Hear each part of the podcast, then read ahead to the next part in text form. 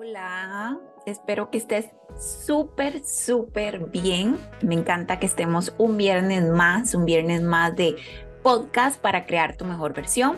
Yo soy tu anfitriona, Carla Sánchez, psicóloga, y me encanta poder hoy compartir este tema que de verdad lo veo tanto en mi consulta, lo veo incluso tanto en las personas a mi alrededor personas que de alguna manera tienen interacción por medio de mi Instagram, arroba crear tu mejor versión CR, donde pues la dinámica se presta para que podamos saber que muchas personas viven esta situación que hoy vamos a estar conversando. Y pues bueno, yo estoy acá muy contenta porque estoy tomando mi cafecito. Eh, son las 11 de la mañana, pero bueno, ajá, yo soy fiel amante del café negro sin azúcar, por favor. Y, muy contenta porque además hoy tengo una charla para una fundación aquí donde yo vivo, en Jacó.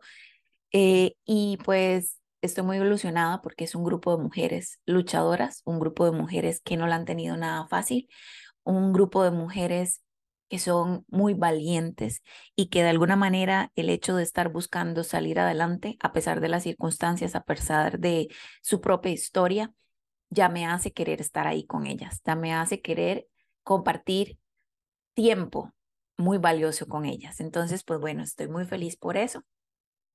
Ahí les contaré después en, en, el próximo episodio cómo estuvo y todo lo que pudimos vivir, porque desde ya manifiesto y declaro que va a ser una charla muy potente para ellas, muy reveladora para ellas y todo sea para la honra y la gloria de Dios.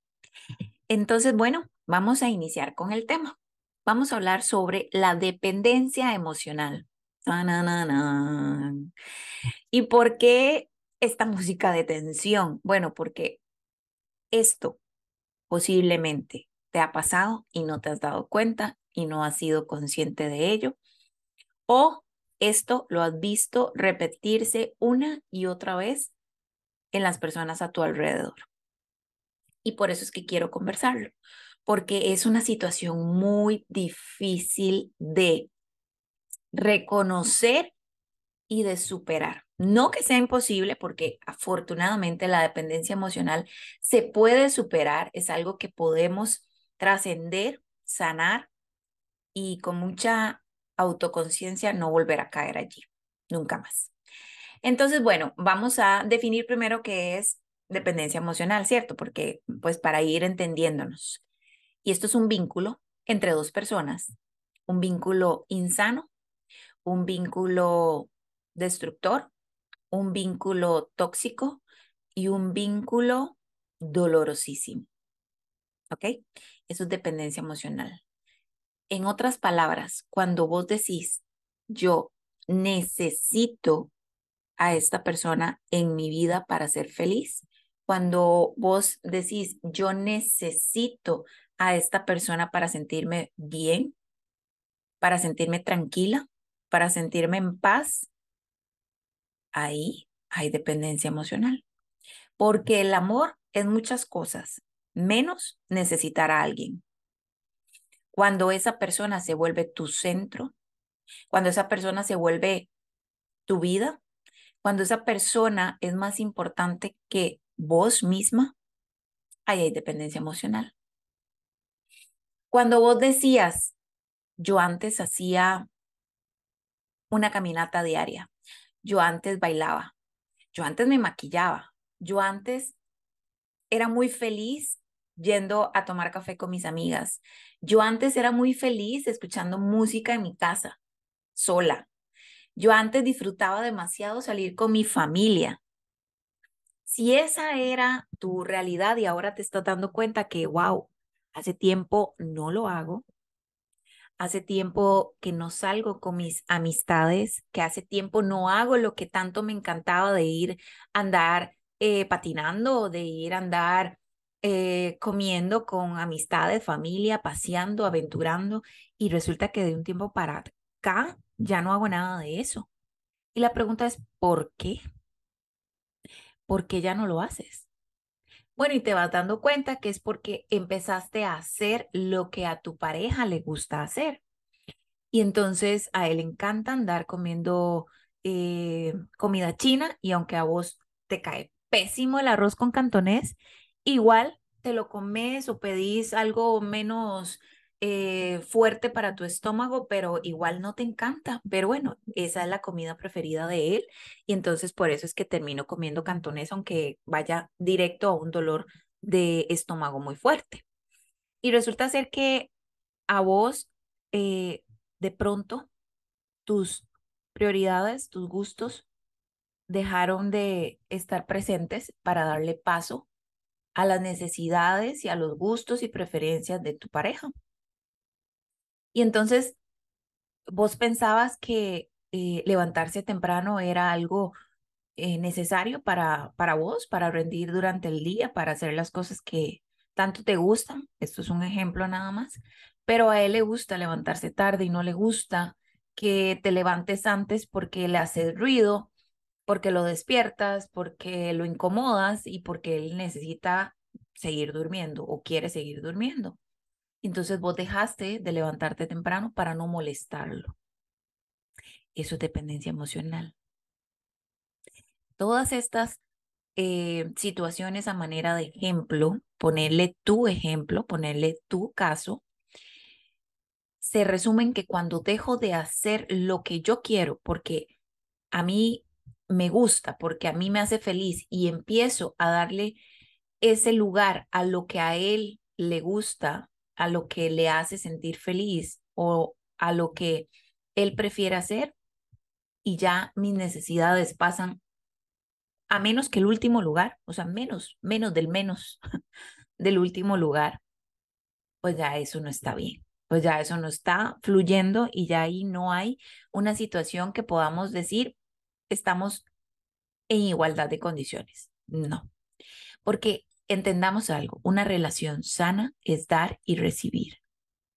Es dar mucho amor, es dar mucha comprensión, es dar mucha empatía, es dar mucha tolerancia, es dar mucho apoyo, pero es que estoy recibiendo exactamente lo mismo. Recibo igual el mismo apoyo, la misma empatía, la misma compañía, el mismo respeto, la misma consideración, el mismo apoyo, todo lo recibo igualmente. Entonces ahí podemos construir cualquier cantidad de cosas juntos, porque los dos estamos uno para el otro. Y por supuesto, tenemos nuestros propios espacios, nuestros propios proyectos. Inclusive podemos tener proyectos en común, por supuesto, porque hay un proyecto en común como, con nosotros dentro, como pareja. Pero no necesariamente todo tiene que ser en pareja. Puedo también tener mis propios sueños, mis propios proyectos. ¿Y mi pareja qué hace? Me motiva, me impulsa. En cambio, cuando esto no es así, ¿qué hace? Me corta las alas. Me dice, no, eso es muy difícil. No, eso no es para vos. No, no lo vas a lograr no, te necesito en esto, porque sos buenísima en esto, pero necesito que me ayudes en esto. Y entonces te va cortando las alas. Eso cuando no hay tanta agresión, porque por supuesto la, la situación puede ser mucho más complicada que esto. Puede ser alguien que te va drenando tu paz y tu autoestima y tu seguridad al punto que crees que sí, en definitiva, sin él no sos nada y sin él no vas a lograr salir adelante y lo necesitas a él para todo porque si no estás perdida. Y ya eso, pues por supuesto que es todavía una situación más complicada porque hay una no solo dependencia emocional, sino una agresión psicológica que viene a afectar emocionalmente toda tu configuración y tu personalidad y tu creencia en vos misma. Entonces, bueno, ya una vez identificada ¿Cuál es la dependencia emocional? Voy a tomar un traguito de café. Ay, qué rico. Bueno, entonces ya habiendo hablado un poco sobre la dependencia emocional, cómo se ve, vamos a trabajar en cómo superarla. Cómo superarla, porque esto es lo más difícil. Y quiero que entiendas que si te estás sintiendo identificada, hay que verlo como lo que es una adicción a tu pareja. Suena fuerte, yo sé que suena muy fuerte, pero es que así de fuerte es. Resulta ser que cuando vos has tenido la interacción con alguna persona que tiene una adicción, vos la ves que esa persona puede desesperarse si no tiene su droga. Esa persona incluso puede decir, yo controlo la droga, la droga no me controla a mí. Puedes ver que esta persona con regularidad justifica sus acciones porque de alguna manera tiene que minimizar la, la verdadera intención que hay en consumir. Entonces trata como de justificarlo, de minimizarlo, como de no hacerlo tan fuerte, sino que es cualquier cosa que no, no en realidad no es tan importante como las demás personas lo están viendo, que las demás personas están exagerando, o sea, esto no es tan grave. Y pues dice que va incluso a superarlo y vuelve a recaer y constantemente puede verse muy tentado a ir en busca de la droga, aunque tenga toda la intención de dejarla. Y es una situación muy difícil, muy difícil. Bueno, entonces hay que empezar a ver a esa persona como tu droga. ¿A qué me refiero? A que si la tenés presente en tu vida constantemente, la dependencia emocional va a ser muy difícil de cortar. Si estás justificando sus acciones para que la gente no crea que estás en una relación tóxica, en una relación destructiva, si te das cuenta que dejaste de ser vos para ser él, para complacerlo, entonces es parte de lo que hay que ir aceptando, que estás viviendo una dependencia emocional como quien vive una dependencia a las drogas. Si lo necesitas en tu vida para estar feliz, es como quien necesita una droga para estar bien. Y en esa medida hay que tomar conciencia de eso. Ese es el primer paso.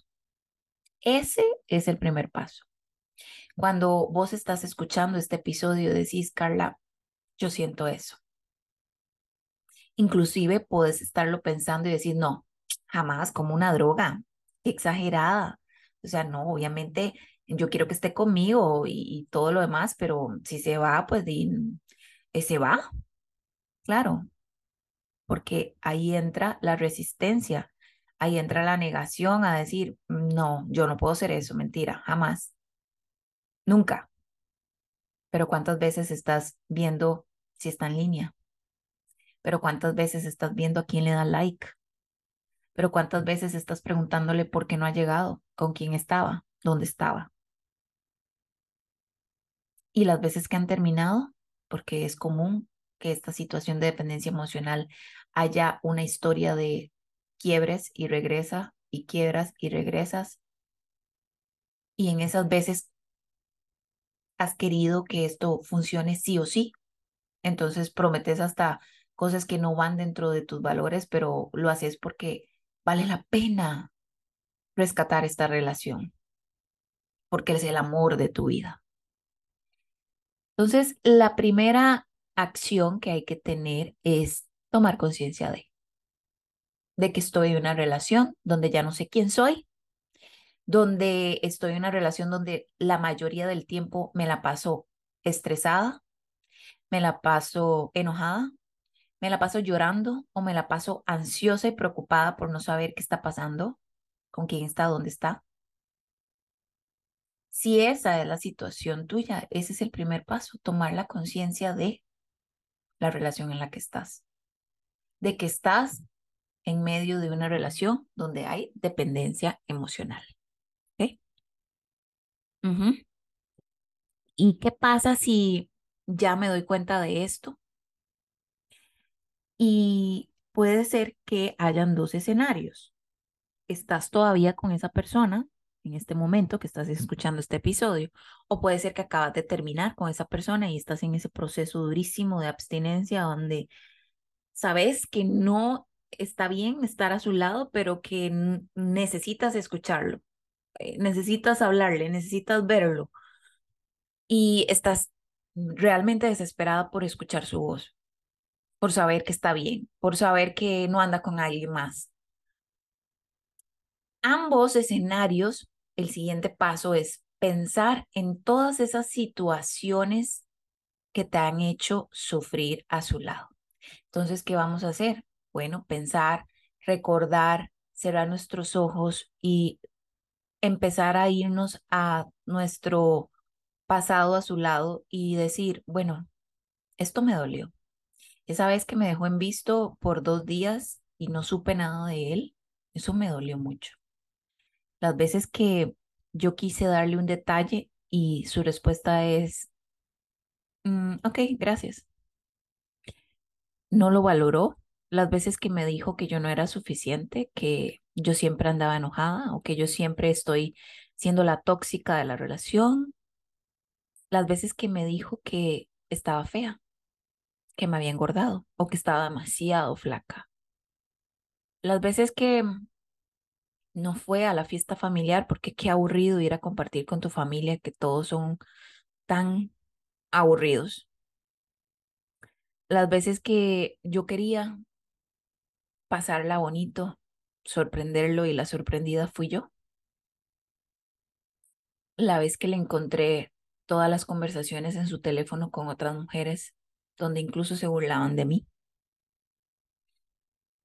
Las veces que comprobé con evidencia que me estaba haciendo infiel. Las veces que le dio prioridad a cualquier otra cosa, persona, situación, menos a mí. Quiero que empieces a recordar todo lo que has vivido a su lado, que te ha marcado por medio de la tristeza, por medio del dolor, de la ira, de la frustración y de la ansiedad. Todas las veces que vas a abrir la refri y te comes la refri entera, porque de alguna manera tenés que aliviar ese dolor. Y la comida ha sido una de ellas. O ya la ropa no te queda porque dejaste de comer por puro sufrimiento. O cada día fumas más. Cada día fumas más cigarros porque necesitas compañía porque necesitas de alguna manera sacar todo ese dolor y el cigarrillo te da la oportunidad de tener esa sensación efímera, pero al fin sensación de, de no estar sola. Aunque por dentro nos destruyemos, nos destruyamos, perdón. Entonces, ¿qué? Todo esto que estás recordando, ¿para qué, Carla? Bueno, es para que te des una dosis de realidad, porque es muy sencillo justificar sus acciones, porque nuestro amor es tan grande que amerita sacrificio, amerita voluntad para que esto sí o sí camine. Y es que el amor, el amor no es sufrimiento. Quien te vendió esa idea es porque tiene creencias limitantes que lo hacen soportar lo insoportable. No tenés por qué creerte esa idea. El amor es libertad. El amor es respeto. El amor es comprensión. Dios es amor. Y de hecho Dios mandó a su único hijo, a Jesús, a morir en la cruz por tus pecados y por los míos. Y el último sacrificio de Dios fue dar a su Hijo para que nosotros fuéramos libres, para que nosotros no tuviéramos que vivir arrastrados por la oscuridad y por el pecado. Entonces ese sacrificio, que sí es un sacrificio de amor, pero fue para liberarnos y para limpiarnos. Entonces que ese sacrificio de Jesús valga la pena dándote la oportunidad de ser libre, de amar a alguien en libertad, por quien es, por cómo eres, y no que quieras cambiarlo para que ya sea perfecto y poder tener una relación linda con él, o que vos tengas que cambiar y ser perfecta según sus estándares para que la relación funcione. El último sacrificio de amor lo hizo Jesús por nosotras y por nosotros. Y el amor es todo menos sufrir. Al menos no sufrir adrede. Por supuesto que vendrán situaciones en la vida dolorosas, muy dolorosas, pero no que sean provocadas adrede entre nosotros como pareja sino que la vida es así, la vida va a traer cosas buenas y cosas no tan buenas y difíciles y retos y oportunidades y lágrimas y risas, pero nunca provocadas por el otro intencionalmente. Eso es amor. Estar ahí para vos y sé que vos estás ahí para mí. No por obligación y no por miedo, sino por convicción sino por decisión propia. Eso es amor. Amor es verte sonreír y volar y ser tu mayor fan. Es creer tanto en vos que me alegro de verte brillar. El amor es estar ahí cuando, pucha, cuando tu día fue pésimo, pero yo sé que llego a casa o sé que llego a donde está mi novio, mi, mi esposo, mi pareja y todo es paz, es mi refugio, es, es ese momento donde sé que lejos de que me critiquen y lejos de que me juzgue, más bien va a ser un abrazo tan eterno que todo se va a componer. Eso es amor. Entonces, si eso no es, ya me sonó el celular, ya le desactivé las notificaciones. Entonces, si eso no es lo que tenés, ojo, no des más tiempo valioso de tu vida que vale completamente todo por estar recibiendo todo lo contrario. Que esa no sea tu historia. Y ahora vamos al tercer punto, que es empezar a ser conscientes ya de lo que tengo que controlar en mi mente para que no me autosabotee solita mm, y termine yendo a buscarlo nuevamente y a suplicarle que por favor regresemos. ¿Ok? Y esta parte pues es, es muy difícil. Amigas, esta parte es muy difícil. Se las anuncio desde ya, pero no es imposible. ¿Y qué vamos a hacer? Hay que empezar a detectar tus pensamientos que te mantienen estancada en esa relación o incluso ya no están juntos, pero te mantiene estancada pensando en él todo el santo día y toda la santa noche porque además soñas con él, ¿ok? Entonces, ¿cómo vamos a detectar esos pensamientos? Primero es que llega a tu mente esa idea. ¿Estará con alguien? ¿Será que me dejó de querer? ¿Será que ya no le importo? Y todos los años que estuvimos juntos no fueron suficientes. Y si yo cambio eso que me pidió para que ya podamos estar bien. Y si fue que yo de verdad no estoy siendo lo suficientemente comprensiva como él dice y realmente es mi culpa por lo celosa que soy. Ok, cuando todos estos pensamientos llegan a tu cabeza, vas a decir, basta, Espero no haberte asustado. Pero hay que hacerlo así, hay que romper ese pensamiento a nivel cerebral de un solo bombazo. Entonces puede ser que golpee la mesa, puede ser, puede ser que digas basta o puede ser que digas hasta aquí o alto, no sé. La forma en la que te salga en ese momento para detener ese pensamiento, esa bola de pensamientos que además se vienen uno tras otro. Entonces dices hasta aquí, ¿Y qué vas a hacer? Te vas a distraer automáticamente con lo que sea. Vas a hacer una operación matemática, vas a contar eh, los árboles que estás viendo, vas a llamar inmediatamente a tu mejor amiga y vas a hablarle sobre el clima, eh, vas a irte a correr, vas a irte a andar en bici, vas a irte a lo que sea, lo que sea. Pero tienes que automáticamente distraerte. Distraerte con cualquier otra cosa. ¿Por qué? Porque así vas a frenar el pensamiento, vas a detener esa bola de pensamientos destructivos y estancadores que no te dejan avanzar. Tienes que ser muy consciente de ello.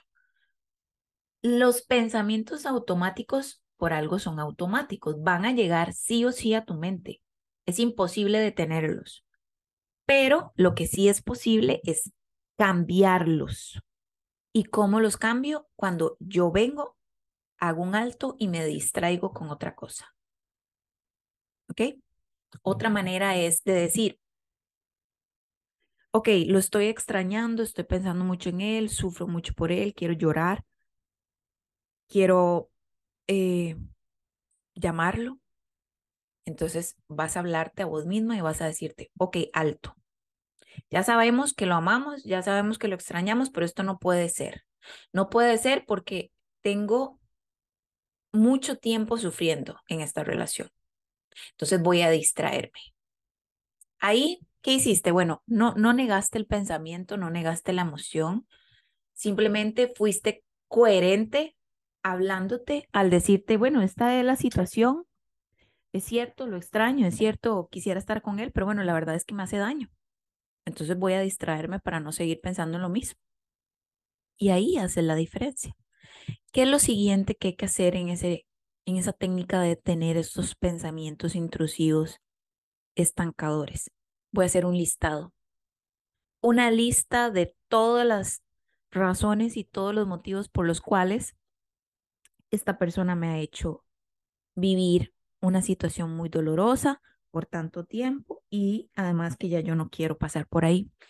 Entonces ese listado va a sonar como eh, me hablaba mal, me trataba mal, eh, se burlaba de mí, este, me fue infiel tantas veces, me decía que no era lo suficientemente inteligente, me decía que no era lo suficientemente guapa, no sé, tu listado de todas las cosas negativas que él te hizo sentir o que esa pareja te hizo sentir. Todo lo que fue una causa por la cual vos lloraste, lo vas a apuntar.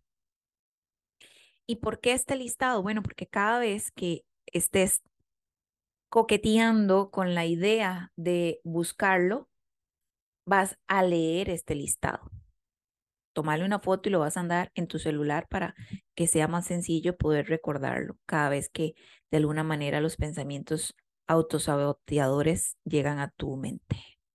Y entonces cuando los vas a leer, vas a darte cuenta que es que, que voy a estar extrañando a esta persona si toda la, la mayoría del tiempo lo que hacía era llorar.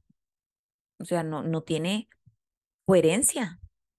No tiene sentido que yo esté diciendo que lo extraño. ¿Qué extraño? La forma que me gritaba. Qué extraño, la forma en que me restregaba a otra mujer. Qué extraño, la forma en que me hacía ver que yo era cero importante en su vida. Entonces no extraño a esa persona en realidad. ¿Sabes qué es lo que estás extrañando? El ideal que te creaste de una relación en tu cabeza sobre él. Pero no a él. Porque uno tendría que estar realmente mal de la cabeza para pensar que a extrañar que me grite voy a extrañar que eh, me sea infiel. O sea, no. Que realmente lo que estoy extrañando es la expectativa, la ilusión que yo me hice de una relación de pareja a su lado, pero no a él. Y para todo esto, al final, que lo vamos a amarrar es con la escritura. Si las personas supieran lo sanador que es escribir, tendríamos mucho mejor nuestra salud mental. Entonces, ¿qué es lo que vamos a hacer? Ya hablamos sobre detener tus pensamientos, distraerte, hacer un listado de por qué terminaste con esta persona y luego vamos a escribir un diario. Escribir va a ser muy liberador porque todo eso que estás sintiendo, pensando y que te está bombardeando en tu cabeza, A la hora de escribir, evitamos que se vuelva frustración. Evitamos que se vuelva ansiedad. Porque ya lo externamos por medio de la escritura. Y al sacarlo de nuestra mente por medio de la escritura, lo hacemos consciente. Y al, y al, y al hacerlo consciente, nos liberamos. Entonces vas a escribir. Y sí, hay días en los que vas a escribir con lágrimas en los ojos. Y sí, hay días que vas a escribir con una paz que va envolviendo tu corazón. Y al pasar los días te darás cuenta que lo vas superando. Te darás cuenta que te vas sintiendo cada vez mejor. Y ahora vamos a pasar al punto cuatro, que es, ¿qué vamos a hacer? ¿Cuáles son nuestros siguientes pasos? Ya que hemos sido conscientes de que estamos en una relación de dependencia emocional o estábamos en una relación de dependencia emocional, que hemos analizado por qué era una relación de dependencia emocional a raíz de todo el sufrimiento que nos ha causado y empezamos a aplicar las técnicas para eh, controlar nuestra mente, nuestros pensamientos. ¿Y ahora qué vamos a hacer? Es el cuarto punto. ¿Qué vamos a hacer? Hay que pasar a accionar. Y voy entonces a empezar a visualizarme cómo quiero ser, cómo quiero recuperar a lo mejor la mujer que fui y así crear mi mejor versión o quiero construir una nueva versión sobre mí, porque a lo mejor ya no soy feliz pensando en, en esa mujer que fui, sino que la quiero mejorar. Pero ¿qué tengo que hacer? Tengo que buscar ayuda. Tengo que buscar personas que me acompañen en este proceso, que me guíen, que me instruyan, que me motiven, que me enseñen, a lo mejor voy a dedicarme a un proyecto personal que tenía abandonado y lo voy a retomar. A lo mejor necesito empezar a hacer todo lo que estaba en pausa, como retomar los estudios, como viajar, como empezar a salir, a conocer nuevas personas, que no en un sentimiento emocional, de, de romántico, de pareja, sino a esto, a conocer nuevas personas simplemente por el hecho de socializar, interactuar, ampliar mi mente. Y voy a crear un plan de acción. De aquí a un mes quiero haberme matriculado en clases de baile. De aquí a un mes ya quiero estar de nuevo en el gimnasio. De aquí en un mes voy a darme la oportunidad de ir cada fin de semana a una aventura nueva. Voy a empezar a leer tanto por día. En fin, la idea es que empeces a hacer cosas que te vayan apoyando en tu proceso. El punto número cinco es estar consciente de que va a haber un periodo donde se va a sentir como ese síndrome de la abstinencia, donde vas a empezar a desesperarte, donde vas a empezar a estoquearlo, donde vas a bloquearlo y desbloquearlo, donde vas a tratar de saber de él por medio de sus amigos, vas a tratar de ir a sus lugares más eh, conocidos para ver si lo ves, vas a tratar de averiguar sobre él.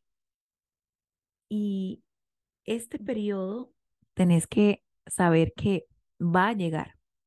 Cuando hay dependencia emocional, sí o sí se, pasa por un síndrome de abstinencia.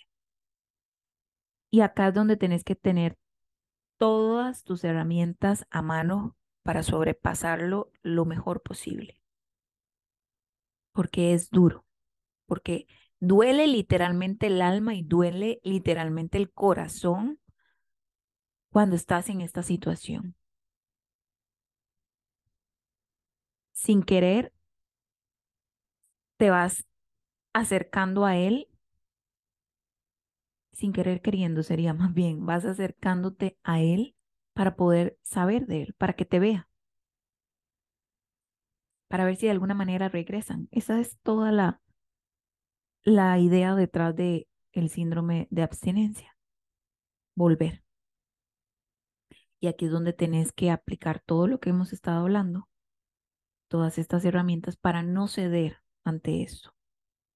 Va a pasar. Como todo síndrome de abstinencia, los primeros días son los más difíciles, pero esto va a pasar. Esto es lo que, este sería como el mantra que quiero que te repitas. Me siento muy mal hoy, pero esto va a pasar. Esto va a pasar. Esto va a pasar. Y voy a sentirme mejor. Esto no va a ser para siempre. Así no voy a sentirme para siempre. Y esto me lleva al punto número seis, que son las recaídas. No seamos ilusas, no nos engañemos. Puede ser que el síndrome de abstinencia te lleve a una recaída. Es esperable. De hecho, en la consulta preparo a mis pacientes para este momento, porque es posible que recaigan. Es parte del proceso incluso. Entonces sí, puede ser que recaigas. ¿Y qué vas a hacer si recaes? Bueno, te vas a levantar, no hay de otra. Obviamente es, es un dolor más porque no va a terminar bien, o sea, van a volver a tener discusiones y van a volver a quebrar y vas a tener que volver a empezar. Es, es lo que sucede. Esto se lo digo porque es lo que la experiencia nos da, es lo que sucede. Vuelven y pasan unos días bien y listo, vuelve a suceder lo mismo y nos lleva al mismo resultado, terminar con esta persona.